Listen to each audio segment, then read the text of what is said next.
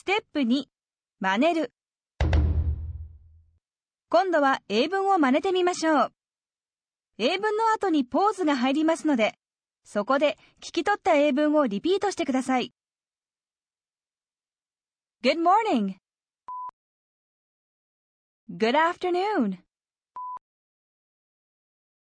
Good evening, sir.